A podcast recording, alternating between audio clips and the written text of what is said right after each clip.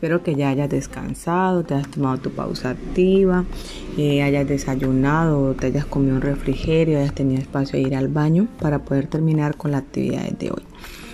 Vamos entonces a humanidades, vamos a trabajar en español. Y en español vamos a trabajar algo que se llama tipología textual, ya la habíamos hecho el año pasado. Y en nuestro propósito va a ser comparar textos informativos y narrativos. Recordemos que los textos, entre los textos informativos encontramos la noticia y entre los narrativos está el cuento, temas y ambos temas que nosotros vimos el año pasado. Para comenzar entonces vamos a eh, realizar la primera actividad inicial. Y entonces decimos, ¿sabes qué es un árbol genealógico? Un árbol genealógico es una representación gráfica con los datos de nuestra historia familiar y en el que plasmamos en una forma organizada y sistemática las relaciones parentales que unen a los miembros de la familia. Es decir, que en el árbol genealógico eh, decimos o hablamos de nuestros abuelos, nuestros tíos, nuestros padres, nuestros hermanos, nuestros primos, todas las personas que hacen parte de nuestra familia de generación en generación. Entonces te invito a realizar tu árbol genealógico en tu cuaderno de lenguaje y vas a escribir los nombres de cada uno de los integrantes de tu familia y en donde dice yo vas a escribir tu nombre. Entonces, por ejemplo, en este cuadro lo vamos a hacer solo con los más básicos, no vamos a irnos tan atrás. Entonces, en yo colocas tu nombre, si tienes hermanos, entonces colocas el nombre de tu hermano o tu hermana. Si no los tienes, pues los vas a dejar en blanco. El nombre de tu papá y tu mamá y luego el nombre de tu abuelo y tu abuela por parte de tu papá y el nombre de tu abuela, tu abuelo y tu abuela por parte de tu mamá.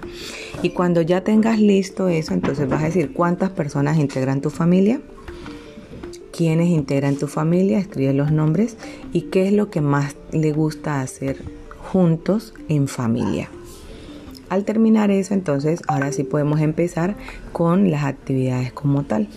Y recordemos que dijimos que íbamos a hablar de los textos narrativos y los informativos que son también llamados expositivos. Van a encontrar entonces un cuadro donde vamos a ver las diferencias entre ambos textos. por ejemplo, el texto narrativo relata una historia o una situación real o imaginaria, mientras que en el informativo o expositivo se busca impartir conocimientos. En el texto narrativo tiene tres partes, inicio, nudo y desenlace, mientras que los textos informativos tienen introducción, desarrollo y conclusión. En los, los narrativos responden al interrogante ¿qué pasa? Mientras que en los informativos responden a los interrogantes ¿qué? ¿cómo? ¿cuándo? ¿por qué? ¿quién? y dónde. El objetivo de los sucesos narrativos es narrar o contar acontecimientos, mientras que el de los expositivos es informar al lector, es decir, comunicar un hecho.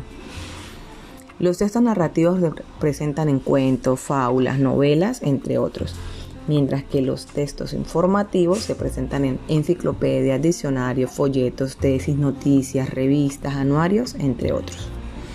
Los textos narrativos emplean un lenguaje aparatoso, es decir, exagerado para poder contarse, mientras que en los expositivos o informativos utilizan un lenguaje claro y emplea términos científicos relacionados con el tema del cual se habla. Pero así como tienen diferencias, también tienen semejanzas. Entonces, por ejemplo, ¿en qué son iguales? Ambos tipos de texto transmiten un mensaje al receptor, o sea, quien lee el, texto narrativo o el texto informativo igual recibe un mensaje. Ambos, en ambos predominan las oraciones enunciativas, ¿sí? las cosas que se hacen, que se realizan, tanto positivas y las cosas negativas. Y en tercer lugar, que ambos tienen una estructura, es decir, tienen un inicio, un desarrollo y un cierre, independientemente de que sea inicio, nudo, desenlace o introducción, conclusión. Ambos utilizan un lenguaje muy culto. Entonces, hay diferencias y hay similitudes. Basados entonces en esa información, vamos a realizar las actividades que nos aparecen allí. Son dos actividades. Y entonces la primera dice, encierra con color rojo el ejemplo de texto informativo y con color verde el, el ejemplo de texto narrativo. Aquí aparecen entonces cuatro opciones, A, B, C y D van a leerlas muy bien y va a encerrar con color rojo la que corresponde al texto informativo y con color verde la que corresponde al texto narrativo. Solamente pueden cerrar dos, una roja y una verde. Y en el segundo punto dice, une con una línea a cada persona con lo que realizó. Entonces aquí hay cuatro personas, la señora Consuelo, el pequeño Juan Carlos, la maestra de tercer grado y los alumnos de sexto grado. Usted va a unir con una línea cada una con un color diferente con lo que hizo esa persona. Tenga en cuenta entonces de quién se está hablando y qué parte se le da esa descripción a la persona para poder unirlo. Cuando termines, recuerda entonces enviar tus actividades al WhatsApp de la profe. Después de las 6 de la tarde, entonces estaremos dando la retroalimentación. En estos momentos me voy a dirigir a una reunión, por tanto no voy a estar revisando lo que me envíen, pero cuando me desocupen en el transcurso de la tarde, la estaremos viendo. Eh, que estén muy bien.